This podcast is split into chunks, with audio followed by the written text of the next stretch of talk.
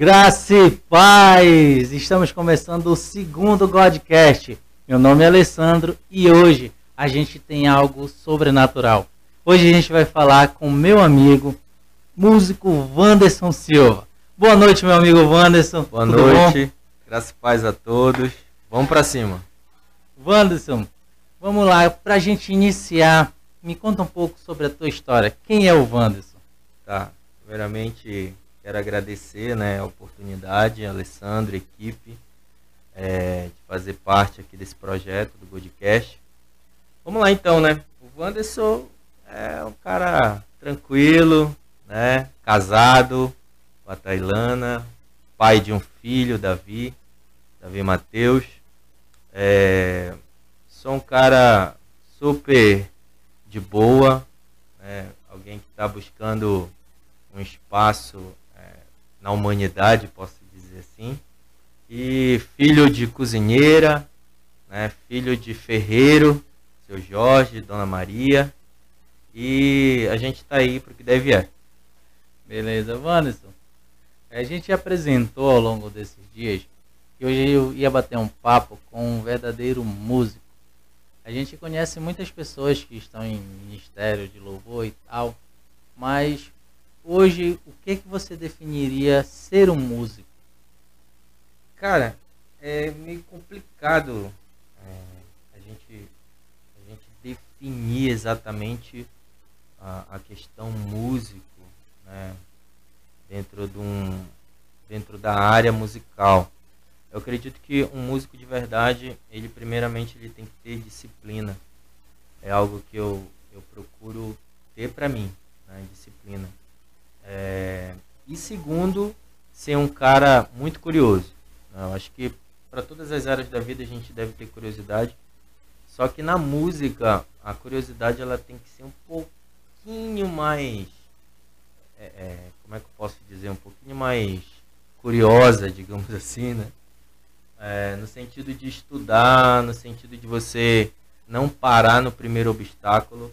Né? Uma coisa que eu falo muito pessoas que estão trabalhando comigo na área da música, é que quando surgiu o primeiro obstáculo, é aí que surge a oportunidade da gente crescer, né? surge a oportunidade da gente avançar. É, o grande diferencial de um músico é, amador para um músico profissional é essa. Os amadores eles param no primeiro problema. Né? Na primeira dificuldade eles procuram dar um jeitinho. Né? E o músico profissional não. O músico profissional, na primeira dificuldade que ele encontra, ele procura passar por cima daquilo da forma que tem que passar. Né? Então, eu vejo dessa forma. O grande diferencial de um músico hoje é, diante do primeiro obstáculo, passar por cima e passar bem. Pois é, é a gente percebe que o cenário musical, chamemos assim, ele não é tão favorável para quem está aqui no Pará, na região norte, Principalmente quando você, além de estar nessa localidade, ainda é um cristão. Conta para mim um pouco dessa, do que você percebe dessa dificuldade e assim, se você tem alguma estratégia ou algum plano para suprir isso ou para sobrepujar isso. Uhum. É, é engraçado que se a gente for olhar para o cenário musical paraense, a gente não vai ver é, cenário musical paraense cristão ainda por cima, a gente não vai ver alguém de nome nesse cenário.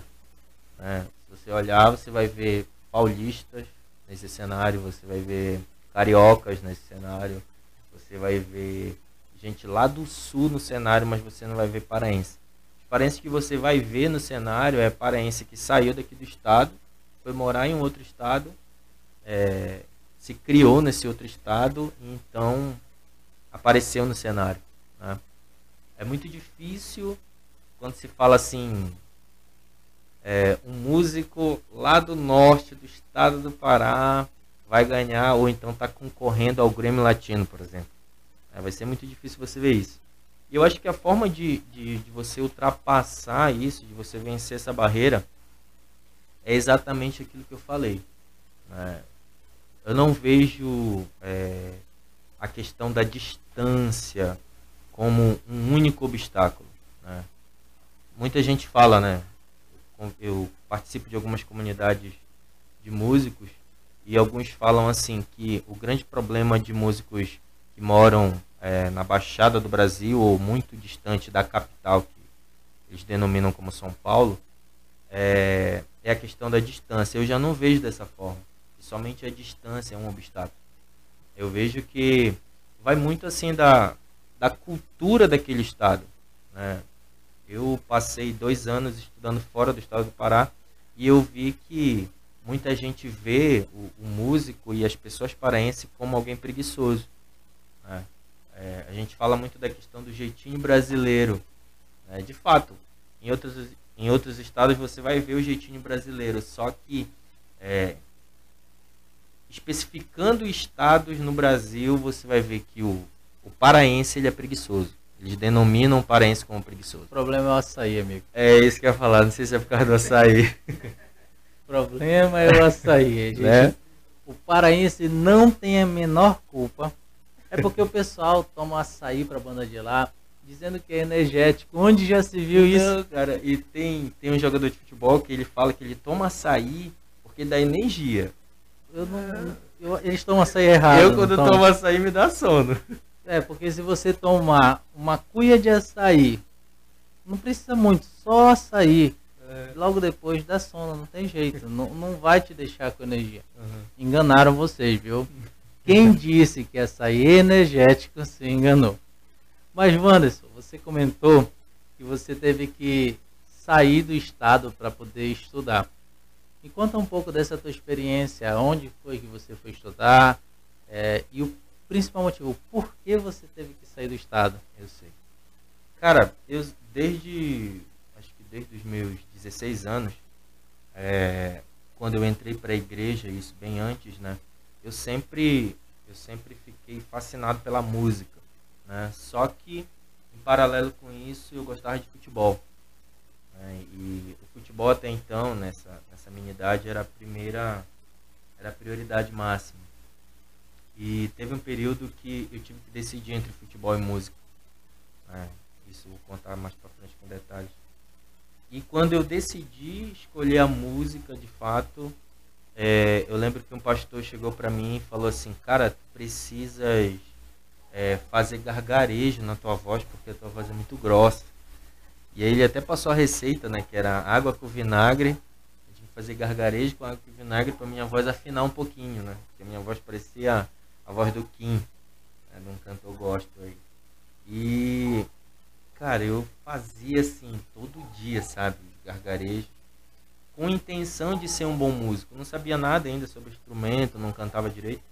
Mas eu queria participar. E aí eu fiquei só no ensaio com esse pastor e não vingou nada na igreja.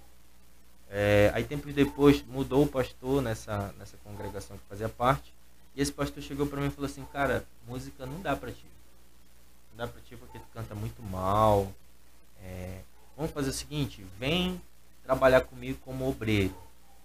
E aí eu fui ser obreiro desse pastor, né, esqueci um pouquinho da música, mas ainda dentro de mim corria aquele negócio de cantar, de tocar. É, e se eu não me engano, nessa época eu fiquei só cantando na célula. Uma célula que, que acontecia na casa da minha mãe. E foi por aí que eu fiquei, acho que durante um, um ano, um ano e meio mais ou menos. Depois dessa época esse pastor saiu e eu voltei novamente para música, né? Só que ainda sem saber nada. E quando eu voltei nesse período para música, foi quando é, o líder de louvor da época me deu a oportunidade para participar do Ministério de Louvor ele me colocava para cantar nas sextas-feiras, no culto de sexta-feira. E ele falava assim para mim, cara, fica como Beck. Aí eu, beleza, só que não sabia que era Beck. E quando, começa, quando ele começava a cantar, eu cantava junto com ele. Era, não era para mim cantar junto com ele, era para mim cantar em algumas partes da música. E eu cantava a música toda junto com ele. E eu lembro que na primeira vez que eu fiz isso, no final do culto ele chegou e falou, mano, era pra te cantar em algumas partes da música. Beck é isso. Falei, ah, cara, agora que tu veio me avisar, eu queria cantar. Né? E nesse período eu fiquei, eu acho que uns dois anos, é, cantando assim sem saber nada, desafinado, né? E foi quando surgiu uma oportunidade de eu sair então do estado para estudar no Centro de Treinamento Ministerial Diante do Trono, CTMDT, é, que ficava em Belo Horizonte, né, próximo lá da, da Igreja Lagoinha. Então eu meti a cara e fui.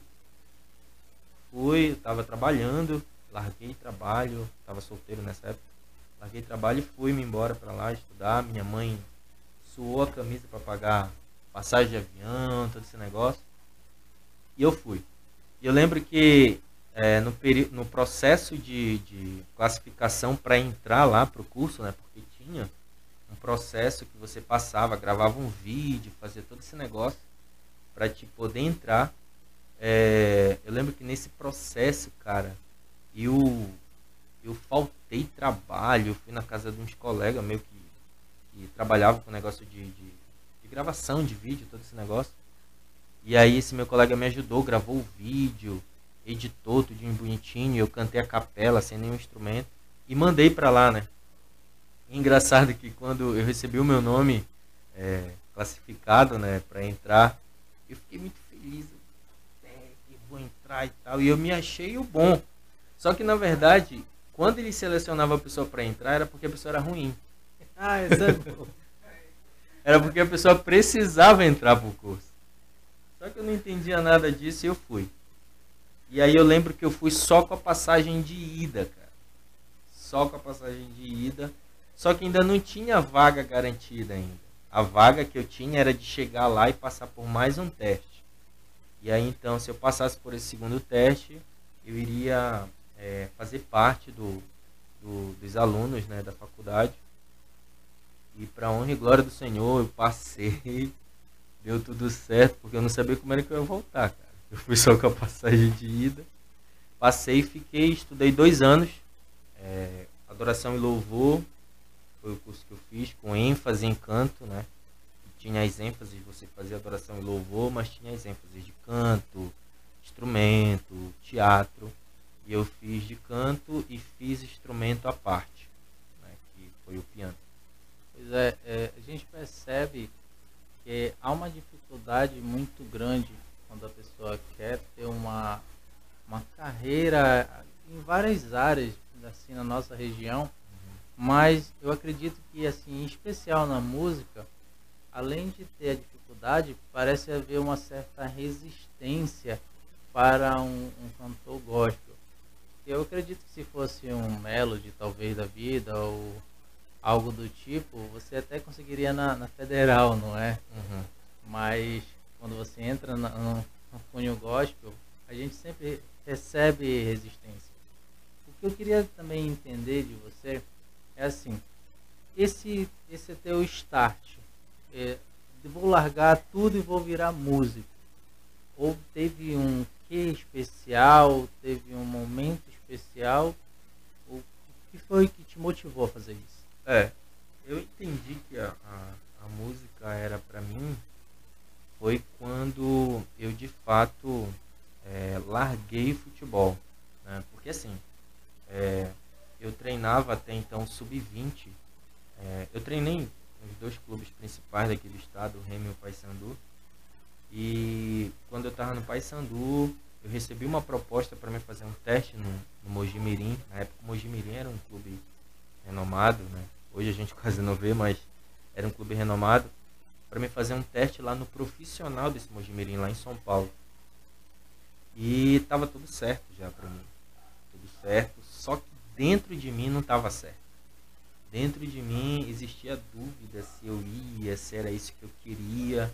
E eu lembro que na época na igreja a qual eu, eu fazia parte, que ainda não era a, a, nossa igreja hoje, a Igreja Pentecostal do Avivamento, é, dentro de mim gerava essa dúvida e eu era líder, né? Eu era líder dentro dessa igreja e já cantava no Ministério de Louvor. Então tudo isso pesou para eu não ir para o futebol. Né? Até que chegou um, um, momento que eu falei, não, não quero mais. Parei de treinar, é, larguei tudo assim, do nada, né? e decidi ir para música. Só que eu ainda fiquei muito tempo na música é, sendo aquele músico medíocre, sabe? Sem estudar, achando que estava bom. E foi quando Deus me chamou então para sair daqui e estudar fora. É algo que eu valorizo muito, sabe? Esse conhecimento que eu busquei fora. E hoje que eu tenho para fazer o que eu faço, né? Tudo que eu, que eu tenho de projetos e coisas que eu, que eu procuro montar dentro da música é em cima desse conhecimento que eu busquei fora. E, e tipo assim, é, custou caro, né? Não saiu do meu bolso, saiu do bolso da minha mãe. Mas custou muito, cara.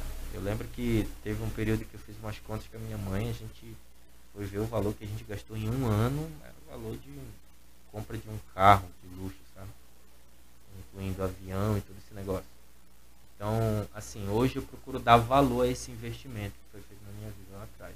Mas foi mais assim, é, na hora que eu tive que decidir entre futebol e ministério, foi eu falei, não, dentro de mim está dizendo ministério, está dizendo música, então se dá no futebol. É, a gente percebe que às vezes os planos de Deus nunca é conforme a nossa vontade. Eu, eu sou um exemplo. Eu sou da área de TI, trabalho com programação. E aí, é, vamos usar esse termo, do nada, Deus vai e exige de mim uma coisa que eu, mas Senhor, isso não é, não é para mim. E entendendo isso, hoje estou olhando para trás, né, do Wanderson que começou no, na carreira musical, para o Wanderson que está hoje aqui conosco, o que é que tu sente assim? Isso realmente mudou na minha vida. Isso realmente foi um, a virada de chave que precisava. Uhum. Eu lembro que até tempos atrás eu brincava aqui, brincava até com a minha esposa, que eu falava que por que, que eu não me tornei jogador de futebol? Hoje era para mim estar com muito dinheiro. né? É, mas assim, eu não me arrependo nem um pouco de ter escolhido não somente, não vou dizer assim, um ministério, né, mas escolhido a vontade de Deus. Eu sei que que eu vivo hoje ainda não é exatamente o que Deus planejou. Talvez muita gente pode duvidar assim, ah, mas ele está falando de quê? De fama? Não, não estou falando de fama, estou falando de viver dentro da música aquilo que o Senhor quer que eu viva, sabe? É, eu não me arrependo nem um pouco, eu entendo hoje o propósito de Deus em relação ao meu ministério e eu tenho buscado sempre crescer, sempre estar é, tá conhecendo novas áreas, né? É, já adiantando até, a questão da produção musical é, foi isso, sabe? Deu, poxa, que área é essa? Conhecer essa área. Né? Existem muitos músicos hoje que não sabem o que é produção musical, não sabem como é que nasce uma música, todo esse negócio. E tendo esse conhecimento, sabendo outras áreas, outros, outros setores que envolvem a música é muito importante para um músico. É, é também um, um ponto que diferencia o músico profissional do músico amador. Sabe? O músico profissional ele sabe pelo menos um pouquinho ali do que, que acontece na hora da produção. O músico amador já não tá nem aí para isso. É, eu concordo plenamente contigo. E é uma brincadeira interna nossa. Eu sempre falo para ele que eu gosto das músicas dele porque parece música de verdade. Uhum. Quando eu falo isso, eu acredito que talvez uma pessoa não curada ou liberta receberia como uma ofensa, não é? Uhum. Mas a gente entende que é, é, tão difícil ver alguém que estuda, que tem interesse. A gente só vê muitas pessoas que dizem, ah, eu vou fazer de qualquer jeito. A gente percebe, por exemplo, no cenário música e principalmente quando se trata de reino, muita gente fazendo por fazer. Não é? E aí entra o nosso segunda, vamos dizer, nossa segunda nova pergunta. É assim, o que que você acha que Deus ainda vai mudar dentro de ti? O, o que é o que, é essa chave que está faltando aí? Cara, eu acho que é, eu acho que é o que eu eu acho que essa chave na verdade ela ela foi virada num discipulado que eu tive o bispo. Um abraço aí pro meu bispo. É, ele certa vez a gente conversando sobre o ministério e aí ele falou sobre a questão de produzir, né, todo esse negócio. E ele falou assim, Vamos, pode chegar um tempo que Deus é, não vai querer que você somente cante e produza as suas músicas, mas que você produza outras pessoas. E aquilo virou um negócio na minha cabeça, porque até então eu só queria é, é, levar o meu projeto à frente e não pensar em, estar por trás de projeto de outras pessoas. E nesse discipulado ele falou isso e eu, poxa, verdade. Aí foi quando eu comecei a caçar, pesquisar e buscar sobre conhecimento de produção musical. É, me especializei na área, fiz cursos. Hoje eu tenho formação de produção musical, de produtor musical. Participo de comunidades de produtores. E isso tem me ajudado muito no meu ministério. Muito no meu ministério. Eu acredito que a produção musical ela veio meu ministério como a cereja do bolo. Né? Porque até então poderia ser o Vandos que toca teclado e canta. Né? Mas não, hoje é o Vandos que toca teclado, canta e produz. Né? Hoje, claro, é, eu ainda produzo os meus projetos. Né? Até porque não tem como eu me tornar produtor e já ser o produtor de três, quatro cantores, três, quatro artistas. Né? É, mas tudo é um trabalho. Tudo é um trabalho. Então acredito que essa chave ela foi virada nesse discipulado né, com o bispo. E ele levou assim minha visão lá para frente, dentro da área a qual eu gosto de trabalhar e Deus me chamou para trabalhar.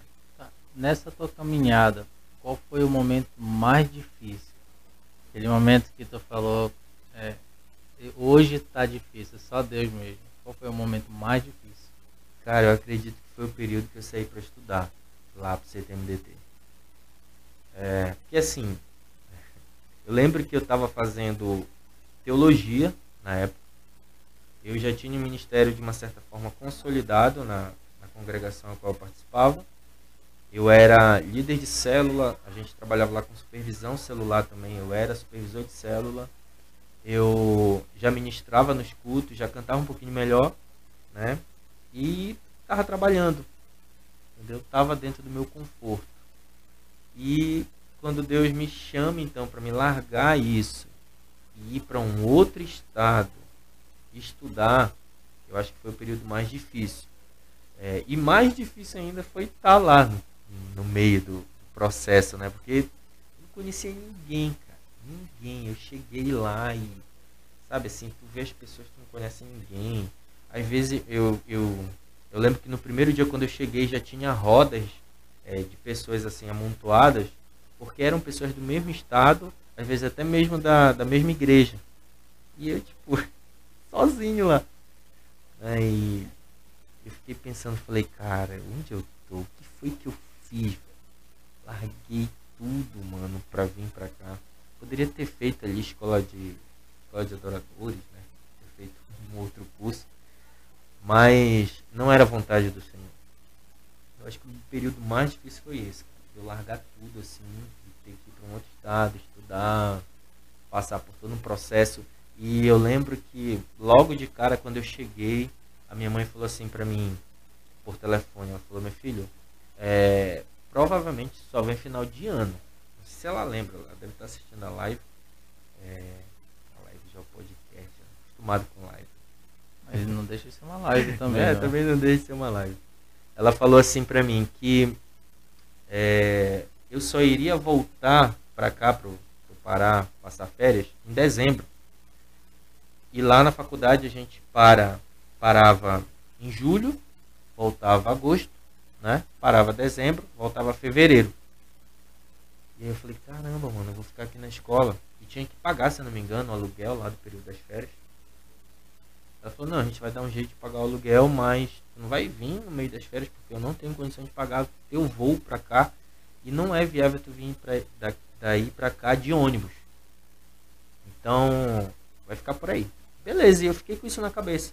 Só que Deus foi trabalhando no decorrer do processo e quando chegava próximo das férias, Deus levantava pessoas para ajudar né, a, a, comprar as passagens e durante os dois anos e meio que eu passei lá, em todas as férias eu vim.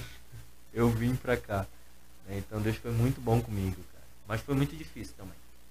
A gente imagina, a gente está num local distante, é, cercado de pessoas que, que, a gente não conhece, deve ser bem complicado mesmo. Uhum. Mas eu acredito que agora, depois de a gente ter entendido quem é o Wanderson, É que eu até brinquei ontem no nosso podcast que às vezes a pessoa vê o close, mas não imagina o corre. É. Essa é uma frase que a gente usa muito na área do, do jornalismo, na área de publicidade, que é muito bonito e tal. Mas ouvir um pouco do, do teu trabalho, né, um pouco da dificuldade que foi viver esse período, a gente já começa até a valorizar mais. E eu queria te pedir já um favor desde já. É. Que você como faz, fizesse uma palhinha, a tua uma música, ou então aquela música que tu fala assim, olha, essa música foi um momento especial para mim e eu foi a composição dela. Tem como? Tem sim. Toco primeiro? Não, conta a primeira história, qual é a música e um pouquinho dessa história pra gente entender. Tá.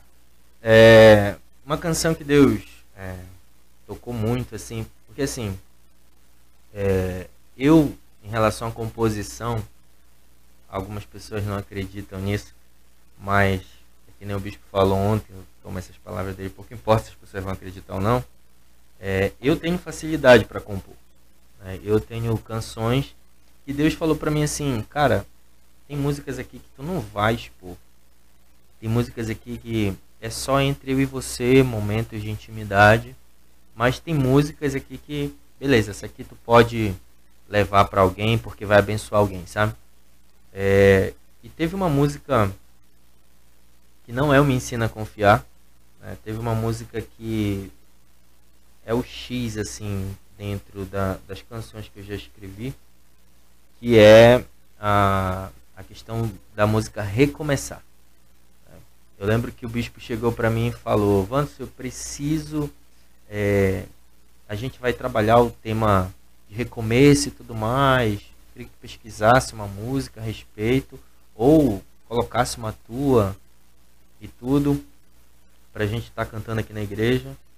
E eu lembro que quando ele falou isso, sabe, até então não tinha música nesse sentido. E por incrível que pareça, assim, pode ser até as pessoas podem achar que não é de Deus a música pela forma como ela foi escrita, né? Ela tipo, eu não escrevi tendo um momento de intimidade com Deus, sabe? Eu simplesmente falei, eu vou escrever uma música que fale sobre recomeço. E peguei o caderno, né? Caneta e fui teclado. E abri a Bíblia, cara, e li um monte de coisa e não saía nada.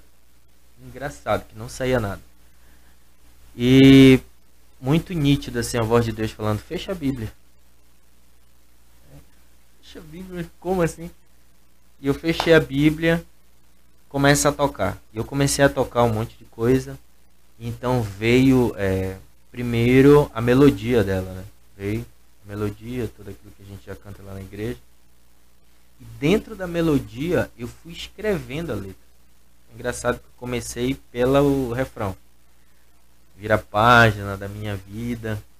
É, e haja virar a página do, do caderno que eu estava escrevendo, né? E eu escrevia numa página e aí virava a página, escrevia noutra, porque Deus estava falando comigo na hora que eu estava virando aquelas páginas, sabe? Que tem a ver com recomeço. É, e, de- e também de pregações que eu ouvi na igreja a respeito de recomeço. Algumas coisas eu peguei e coloquei na música. E saiu a música recomeçar, mas assim, não foi um momento que eu fui orar, abri a Bíblia e Deus ali pegou um salmo, sabe? E eu tive que escrever. Não, eu simplesmente peguei aquilo que o bispo tinha me passado, que ele queria, e escrevi e saiu a música. É uma música, Mostra pra gente. é uma das melhores para mim.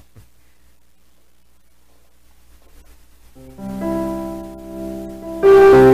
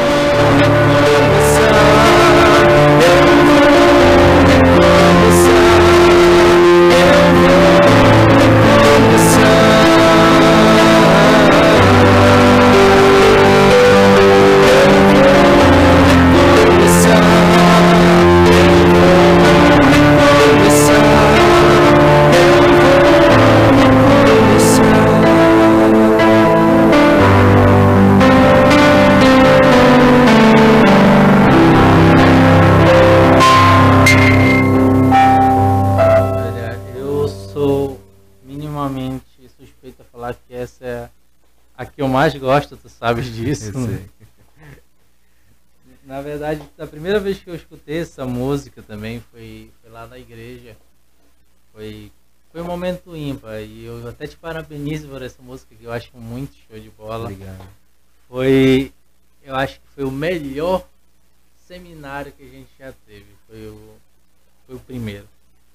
Sabe? É- Mas é aquilo que o bispo fala. Foi bom, hoje é melhor, mas a gente ainda lembra com carinho. Sim. E esse momento foi especial. Só que aí, cara, queria que tu pudesse tocar pra gente e contar essa história daquela que nós gravamos. Do Me Ensina a Confiar. Uhum. Me ensina a confiar. Ela, ela surgiu num momento é, de dificuldade que eu estava passando. hum, Não posso dizer assim no meu casamento, mas é, eu estava passando com a minha família, né? Eu lembro que o Me Ensina a Confiar nasceu. Eu ainda morava com a minha sogra, né? E eu tinha, eu tinha alguns momentos que eu pegava o teclado, montava na cama lá no nosso quarto, na casa da minha sogra, e tinha meu momento com Deus ali. Né? E quando eu me casei, eu passei quatro anos desempregado. né? É, depois que eu casei, a minha esposa grávida do Davi, e eu passei quatro anos desempregado, mas Deus foi, foi, foi comigo nesse período. Que eu lembro que nesse, durante esses quatro anos ainda consegui comprar um carro. né? Mas comprar esse carro não, não significou muita coisa assim no sentido de estar passando por dificuldade ou não. E eu lembro que numa, numa noite, eu meditando lá em Isaías 40, é, onde Deus fala com o povo, ele primeiro ele traz uma palavra de consolo ao povo, né? São três etapas esse, esse texto. Primeira etapa, Deus traz uma, um- uma palavra de consolo para o povo. Na segunda etapa, ele mostra o tamanho da grandeza dele. E a terceira etapa, então, ele fala que ele era com o povo, né? Ele fala que, lá, se eu não me engano, a partir do versículo 29 até o final, é, mais precisamente, ele fala que as pessoas que confiam nele voariam como águias e todo aquele negócio. E ele fala também no 29 que ele dá força ao cansado, ele multiplica a força do fraco. E foi em cima desse texto que nasceu o Me Ensina a Confiar. E também fala de confiança no final, né? Aí eu cantarolando no, no teclado, eu falei, Deus, então me ensina a confiar, porque eu confiando em Ti, é, eu vou voar como águia. Eu vou romper toda essa dificuldade. E aí surgiram as palavras, né? Começou a surgir as palavras, eu peguei o caderno e comecei a anotar. E essa música ela começou do verso: Ensina a confiar em Ti, Senhor. É, e aí me fez lembrar também do texto bíblico, se eu não me engano, de Jeremias, que fala é, da figueira, né, da figueira que ainda não florescia e todo aquele negócio. E aí eu fui escrevendo. E vinha textos bíblicos que eu lembrava e fui escrevendo. Me ensina ti, Senhor, ainda que a figueira não floresça, nem haja fruto na videira. O Senhor é a minha fortaleza, o salmista Davi fala isso. É, o Senhor é a minha salvação. Aí vem o texto de Isaías, que me faz andar por sobre as águas, faz forte ao cansado e multiplica as forças do fraco. Senhor, tu és grande. Né? E aí o refrão é coisas que o salmista Davi também fala. Jesus, poderoso, grande, santo. E aí foi assim que nasceu a, a música Me Então, Confiar. deixa Deus te usar, varão. Vamos lá.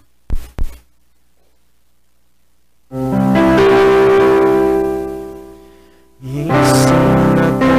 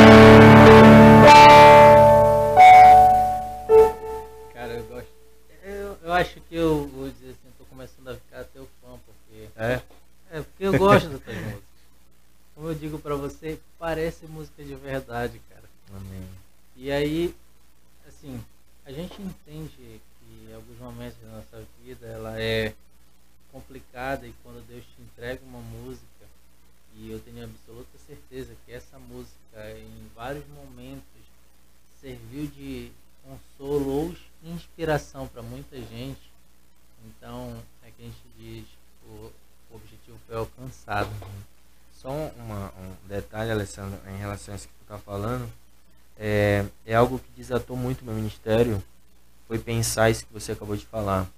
É, algo que me impactou e que vai impactar pessoas, sabe? Sendo uma, duas, três milhões de pessoas, o importante é que vai impactar pessoas. É, e é algo que desatou assim para mim, porque pouco importa se vai ter gente que vai falar mal, sabe? Se vai ter gente que não vai apoiar.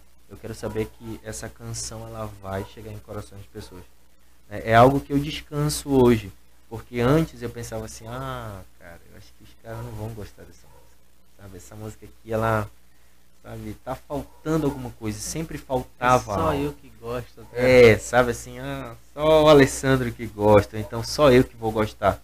Não, e quando a gente é, passa a perceber o quanto tem impacto a mensagem, é, a gente então descansa e fala, ah, vou continuar fazendo. Porque não é, não é a música em si, mas sim a mensagem que ela carrega. Né? Eu lembro que é, teve uma pessoa que eu enviei essa canção, uma pessoa que eu trabalho hoje, e ela falou assim pra mim, cara, essa música mudou meu dia. Então, tipo, é o que não tem, sabe, é o que não paga. É, é isso, entendeu? Isso pra mim não tem preço. Eu saber o quanto que a mensagem impactou. Porque não é a mensagem do Wanderson, a música do Wanderson, mas sim a palavra de Deus. Né? Isso é bem verdade.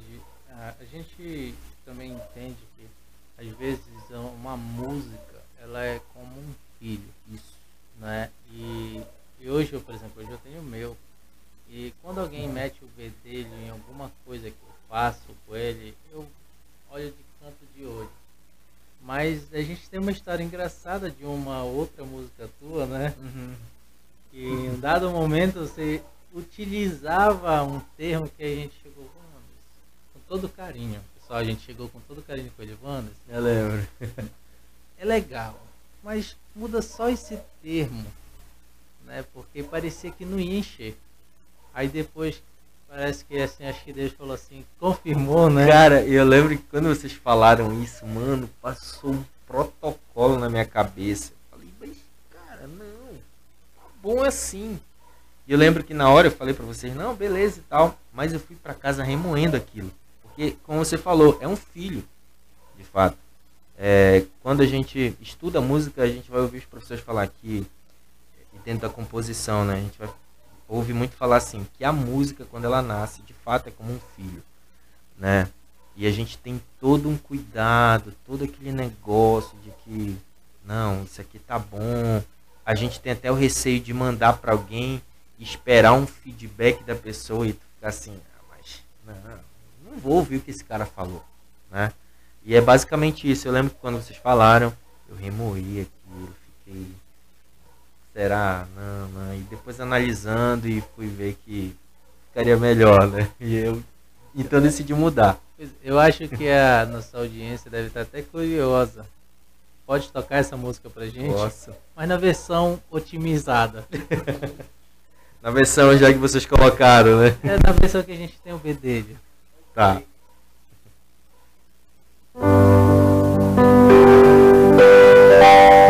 Depois eu conto a história dessa música.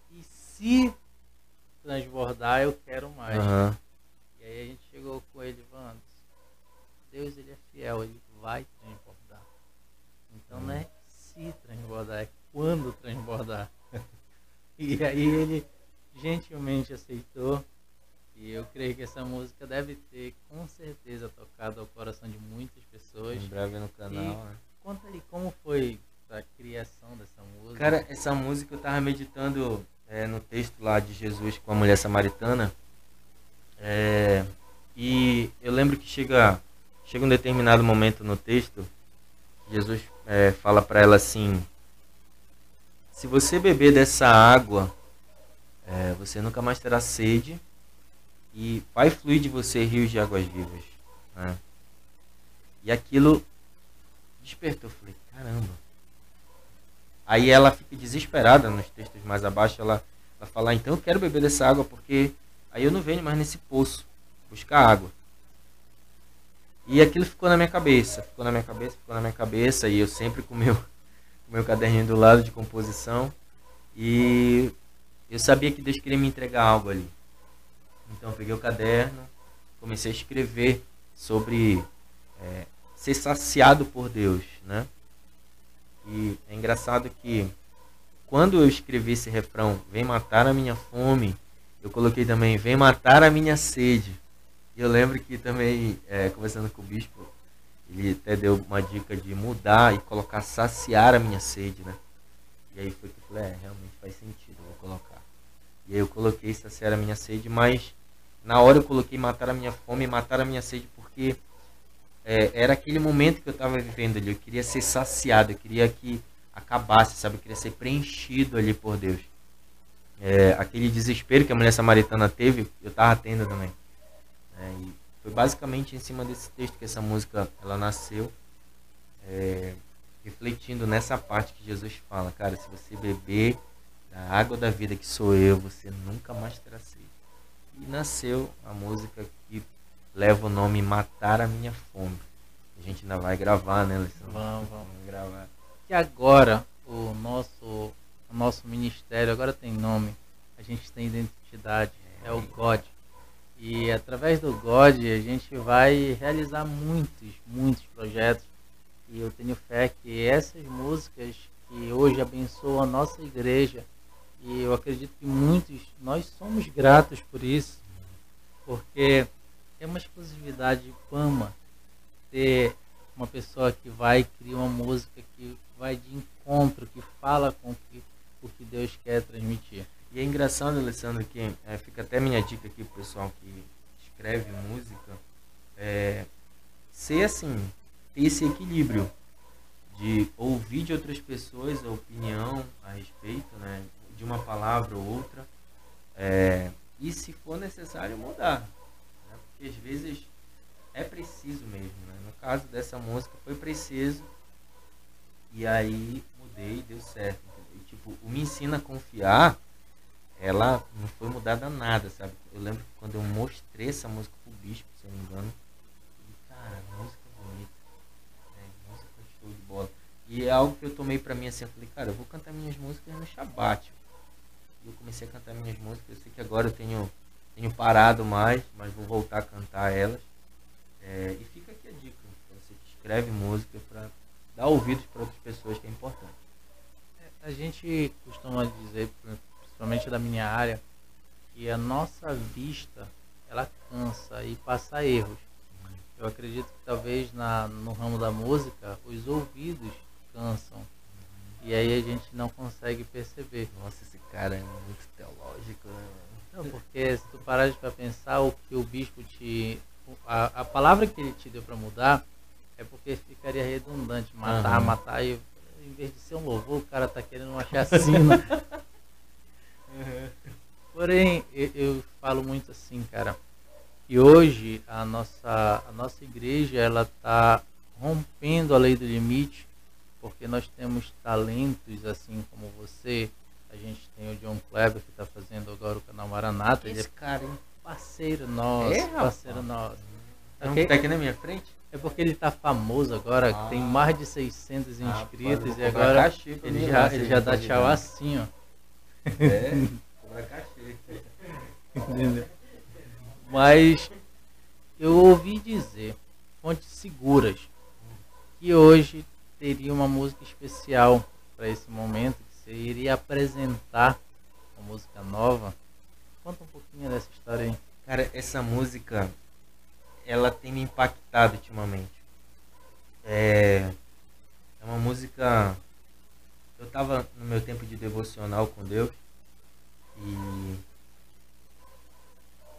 Deus me mostrou o quão Ele é grande, sabe?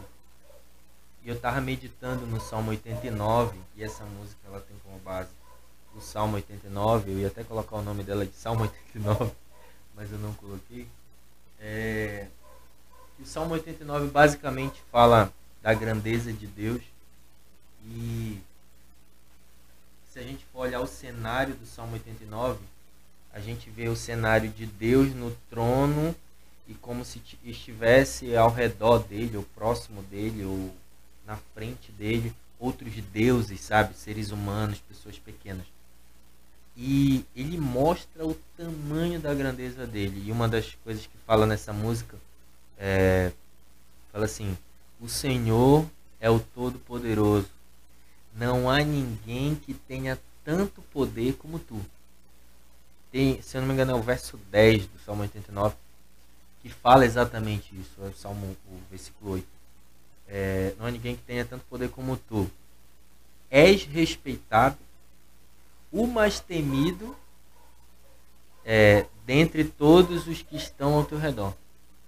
Exatamente o texto fala isso. Eu fiquei, uau, cara. Sabe, eu sirvo um Deus gigante, gigante, gigante. E às vezes eu acho que um probleminha é muito maior que esse Deus. Meditando e meditando, e eu comecei a chorar. Eu chorei muito quando eu comecei a escrever essa música.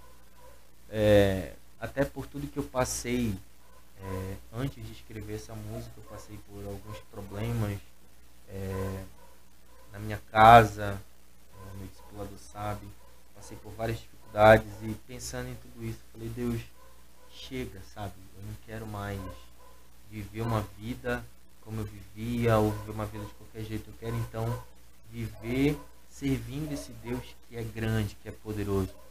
E aí o refrão da música fala: Tu és rei, né? Tu és rei. E é basicamente a gente serve um Deus que é rei, que é grande, que é poderoso. E aí fui pro teclado. Teclado sempre o fiel Então escudeiro. deixa, deixa usar. É, fui tocando, fui tocando, fui tocando, fui tocando. E nasceu a letra. Né? A letra da música Tu és Rei. Que é a música que eu vou tocar agora. Essa é nova. Bem novinha. Cheirando a leite. Exclusividade, só faltou. Tem que botar o pam pam pam pam pam pam pam pam pam. Vamos lá.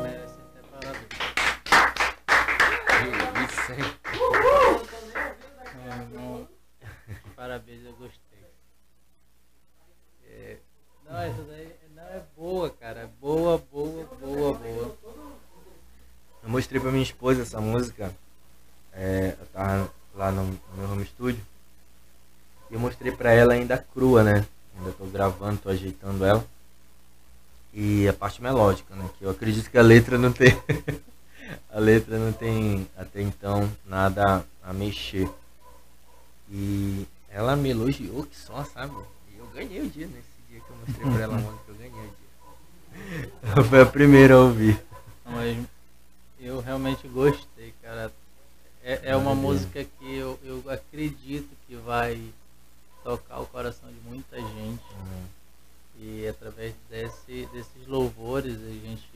Sabe que corações vão ser quebrantados, sabe?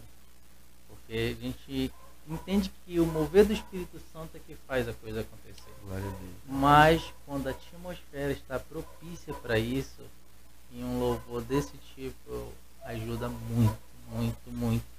Meus parabéns, meu amigo. Obrigado, mano. Tamo junto. E- É a próxima que vai gravar, vai lançar o vídeo dela, hein? Pois é, eu, eu vou até dizer assim que eu, eu, eu lamento que o áudio não esteja condizendo com a qualidade da música, porque assim, a gente ainda está enfrentando dificuldades, barreiras, mas em breve, isso daí é um compromisso do God também. Eita glória! Em breve a gente vai ter essa, essa música aí, pelo menos o áudio dela perfeito, no Aham. canal do Wanderson Silva. Vai logo lá, né? Se inscreve no canal Isso, Wanderson cara. Silva. Vou até deixar aqui, né? O Vai, canal. vai estar na descrição, na, na- vai estar nos comentários fixados, melhor dizendo, o canal do Wanderson Silva lá. E em breve. Assim, eu acho que não vai ser igual o nosso slogan. Sabe qual é o slogan do Godcast? É? Nossos vídeos são como a volta de Jesus. Ah, eu vi, eu vi. Ninguém sabe o dia nem a Nem a hora. hora. Aí eu vi. Espero que a tua não seja. assim. não, não vai ser assim não. Não, até falando a respeito do canal, é, 2022 agora tá chegando, então o canal ele vai, vai voltar a ser ativo. Peço perdão aos inscritos né, do, do canal. É, a gente lançou algumas coisas lá, mas deu uma parada. E eu tô suando a camisa, fazendo investimentos para que saiam canções com qualidade lá no canal e prova no canal, no canal e provavelmente essas canções que eu cantei hoje aqui, elas vão estar lá, né? Então se inscreva, por favor, vai lá. Vamos lá, pessoal. Você que já está assistindo, olha, a gente tem algumas, tem as pessoas que já estão assistindo e elas têm absoluta certeza que ou já são inscritas ou vão agora. Só abrir uma nova aba no navegador e dar lá aquele, aquele inscrever-se, né? Exatamente. Mas, Vanas, vamos abrir agora tem duas perguntas aqui. Já? Já, tem duas perguntas que eu e uma delas eu achei bem interessante, bem formatada. E agora é a hora Não de foi o Vinícius? Não, não foi o Vinícius. O Vinícius está famoso, né? É, o Vinícius. Trazer ele aqui, cara. Pois é. Tá cheio de perguntas. Não, eu vou sentar com ele e a gente vai viajar, porque também dou umas viajadas É. valendo. Mas a primeira pergunta, eu acho que é um discípulo teu. É. É, sim, é o Soares Tauan. Acho que é o Tauan. Ah, o Tauan, ele foi meu aluno de teclado. Olha pra aí, de tá teclado. vendo só? Ele pergunta para ti: Como funciona o processo de escolher a tonalidade e os acordes das músicas? Da- das composições, bem Isso. provável, né? Cara, é, vai muito assim do momento, né? Por exemplo, é, Me Ensina a Confiar, ela era bem mais alta do que esse tom que eu toco hoje. E aí eu decidi dar uma mexida no tom, porque na hora que, na hora que eu tava escrevendo Me Ensina a Confiar, eu tava chorando e tava gritando, né? E aí peguei uma tonalidade um pouco mais alta e deu pra cantar. Só que vai muito do momento, assim, eu não tenho é, definido já na cabeça os tons. Tipo, eu escrevo num tom, mas aí no decorrer dos dias, ou no decorrer das semanas, dos meses, quando eu vou trabalhar as músicas, eu vejo exatamente já com a consciência mais né, de boa, eu vejo se aquele tom vai servir. Às vezes o tom que eu coloco na hora que eu escrevi a música serve, é o caso da Matar a Minha Fome, é o tom exatamente de como No dia que ela nasceu, essa Tu És o Rei também é, nasceu o tom no dia que eu escrevi, né? Mas, tipo assim, é, vai muito ali do momento. Às vezes serve, tem vezes que eu vou trabalhar a música, já não serve, eu mudo. Eu acho que é muito semelhante ao que o Bispo falou, que Deus não dá a visão na totalidade. Isso. Né? Ele te apresenta algo para você ruminar e depois chegar aperfeiçoando. Exatamente. Até a questão do tom é uma parte mais técnica, né, de se trabalhar. Então aí quando eu estou mais na parte técnica da música, então eu penso na questão do tom mesmo. E a nossa próxima pergunta é de um conhecido nosso, Wesley Alfaia. Ele É? diz o seguinte, Wanderson, quais suas inspirações para compor suas músicas e se tem algum cantor que você se espelha? Cara, é, eu sempre falo por onde eu passo, espero que ele assista o Godcast.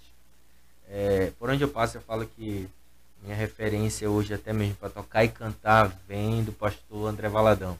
Mandar É. para ele um convite. É, manda convido. convite para ele. Eu lembro que na, na primeira vez que eu tirei uma foto com ele, primeira e única, né? Eu tirei uma foto com ele, fiquei todo besta, sabe? Assim, Nossa, eu tô com o André Valadão e tal.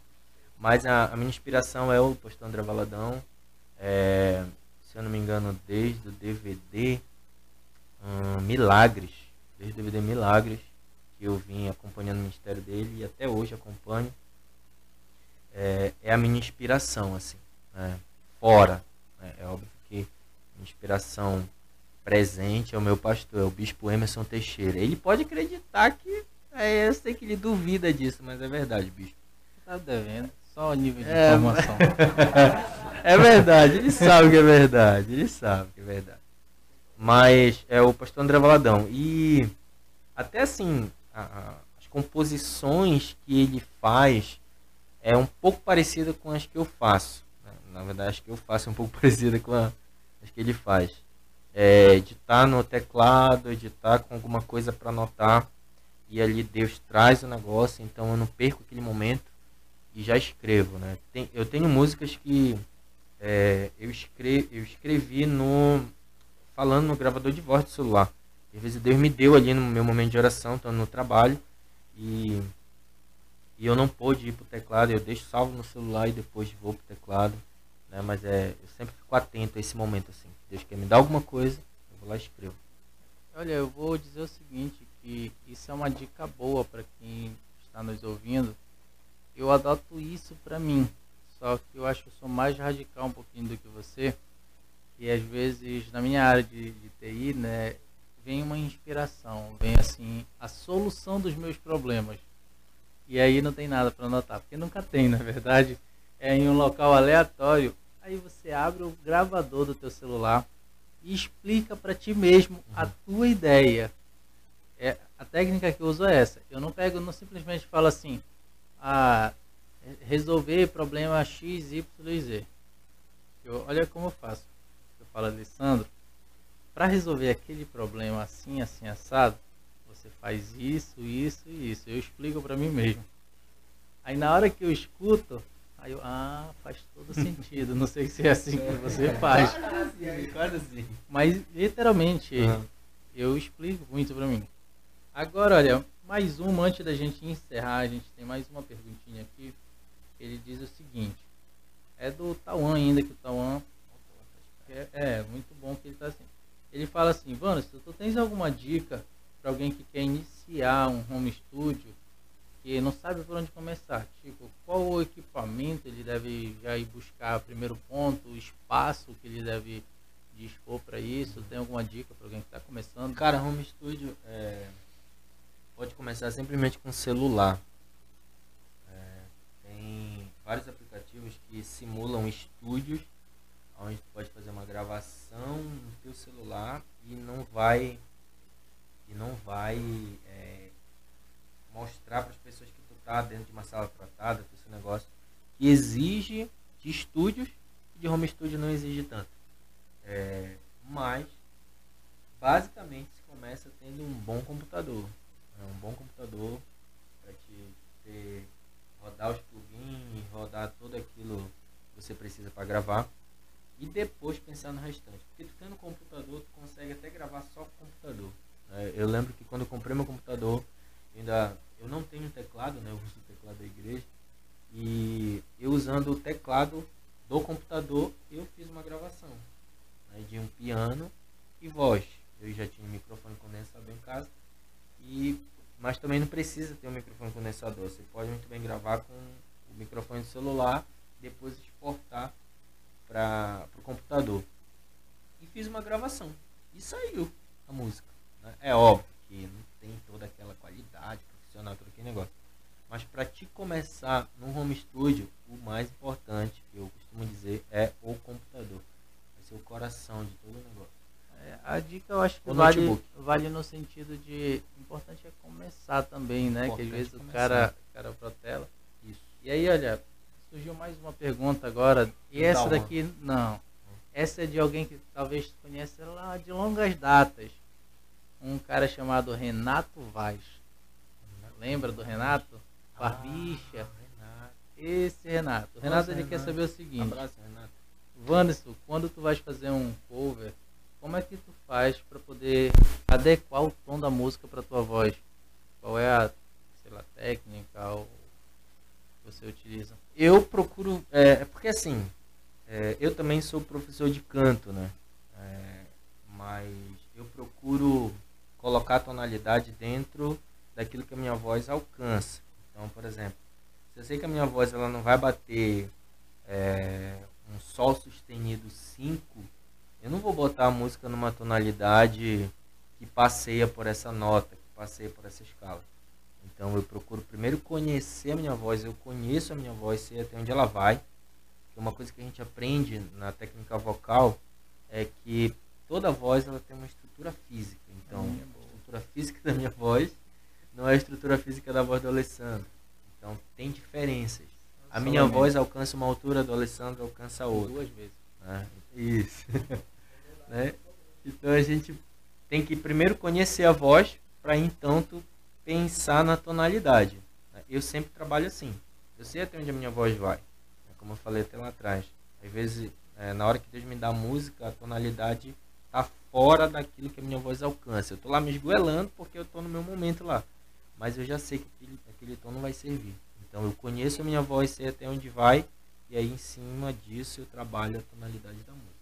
Perfeito. O Vinícius também te perguntou um. Olha, o Vini apareceu. Ele apareceu. O Vini ele perguntou para ti assim: quando foi que tu percebeu que Deus queria te usar através da música? E quais foram as principais dificuldades para do teu ministério musical até aqui? Cara, o, princip... o momento que eu percebi que Deus falou comigo que era música, como eu falei lá atrás, foi na hora é, de eu decidir futebol e ministério. Fizeste bem, só diga-se de passagem. Oi? Tu fizeste uma boa escolha. É, porque futebol a gente tem que convir que não é tão bom assim. É, né? é, sabe que futebol, né? Sabe que futebol. Mas assim, foi nesse momento, né? Foi o X da questão foi o momento entre futebol e ministério, que ainda não era bem a música, né? Era o ministério, como eu falei, eu era líder de célula, todo esse negócio. É, isso queimava mais, né? Do que o futebol. Apesar de eu jogar muita bola. Mas. É... Os caras riram aqui. É médio, né? é médio. Vou, vou considerar médio. né? Então, foi nesse momento. E a maior dificuldade, é, eu vejo que é eu mesmo. A maior dificuldade é eu mesmo. Né? Prova disso é meu canal no YouTube e parou. Por que parou? Porque o Wanderson deixou de fazer o que tinha de fazer. Né? Então, é, acho que vale para todos nós, assim, geralmente a maior dificuldade é a gente mesmo, a gente que coloca muitas coisas na nossa cabeça, é, pensa que as pessoas, o que, que as pessoas vão pensar, eu acho que esse é o grande fator. O que as pessoas vão pensar, o que as pessoas vão pensar. E uma coisa que eu vi de um produtor musical ele falando que Cara, enquanto eu penso o que as pessoas vão pensar, eu não vou chegar em lugar nenhum, porque Jesus não agradou todo mundo. Então, não adianta, cara, tu não vai agradar. E isso eu tomei pra mim. Eu falei, cara, é isso, sabe? Não importa. Eu vou seguir o que eu tenho de fazer e pronto. Sabe, daqui a cinco anos eu vou estar mais velho e não vou estar com o mesmo pique. Então eu preciso correr logo. Eu vou te dizer o seguinte, o próprio Godcast que ele é uma evolução de um projeto anterior, ele está engavetado há dois anos. A gente está procrastinando, estava procrastinando todo esse tempo. Desde 2019 a gente vem pensando em um momento de falar sobre o Evangelho, mas não só Bíblia, é falar transformação. É isso, dizer assim, um momento Deus tocou na tua vida e deu essa mudança de chave. Que é o, até o tema que teve de um podcast do Maranata, é a metanoia, a mudança de mente. Quando dá aquela, aquela ligada. E é até algo que eu falo, o Vinícius sabe que fez a pergunta, ele faz parte da, da banda a qual eu sou líder lá na igreja. Eles sabem, cara, eu sempre falo, mano, aproveitem enquanto vocês são novos. Não queiram cair no erro que eu caí tempos atrás de saber o que tinha de fazer e não fazia, ficava parado. Né? Pois é, Vanessa, a gente está arrumando para o fim. E, infelizmente, a hora do parto é sempre uma hora sofrida, eu costumo falar assim. Mas a gente vai ter que partir. Aí, mas antes da gente partir, cara, eu queria que você desse as suas considerações finais, fique à vontade, fala se quiser falar, quiser dar um alô para tua mãe, ela tá te ouvindo. Qual delas? A minha mãe tu mesmo? Sabe, tu sabe. quiser dar um alô, entendeu? Tá. Aí fica à vontade. E só um, uma, a nível de informação, a gente tinha combinado uma música pra gente encerrar. Eu posso te fazer um pedido Tu não vai pedir é. Rude Cruz não, né? Não, da Cintia. não, não. Em vez da gente mudar, da gente tocar aquela, bora tocar Eu Navegarei, que eu acho que essa daí é uma música que encerra bem. Pode ser. Pode ser? Pode ser. Fica à vontade. Fala. Tá.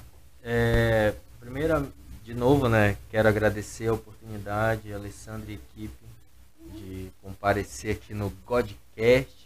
Né? É, meu primeiro Godcast, né? Primeiro de muito, de podcast muito. que eu apareço.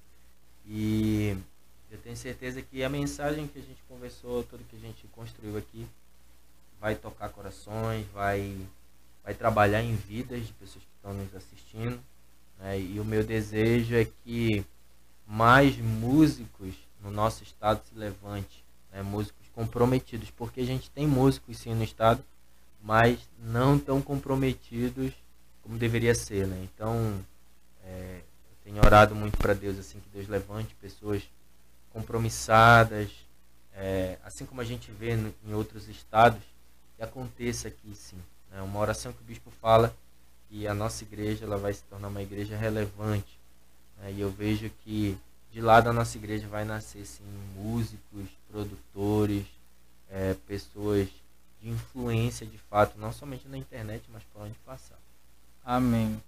Então, para vocês que nos que acompanhou a gente até agora, muito obrigado. É, é um prazer estar aqui contigo, é um prazer fazer o que a gente faz e eu quero orar pela tua vida. Querido Deus Pai, muito obrigado, Senhor, por cada um que está aqui nesse momento. Muito obrigado, Pai, por essas pessoas que nos acompanharam, por essas pessoas que dedicaram um tempo para ouvir o que nós temos a falar. Senhor, visita a casa delas, Pai. Faz um mar de bênção cair através da vida delas. E onde elas pisarem, Pai, elas sejam território santo. Que elas venham fazer a diferença, Pai, em onde elas passarem. Pai, eu agora oro pela vida do teu servo Wanderson, Senhor. Que ele possa ser um homem ainda mais abençoado. Os sonhos e projetos que está no coração dele, Pai, possa seguir em frente para a honra e glória do teu santo nome. Senhor, muito obrigado por essa oportunidade. Em nome do Senhor Jesus. Amém.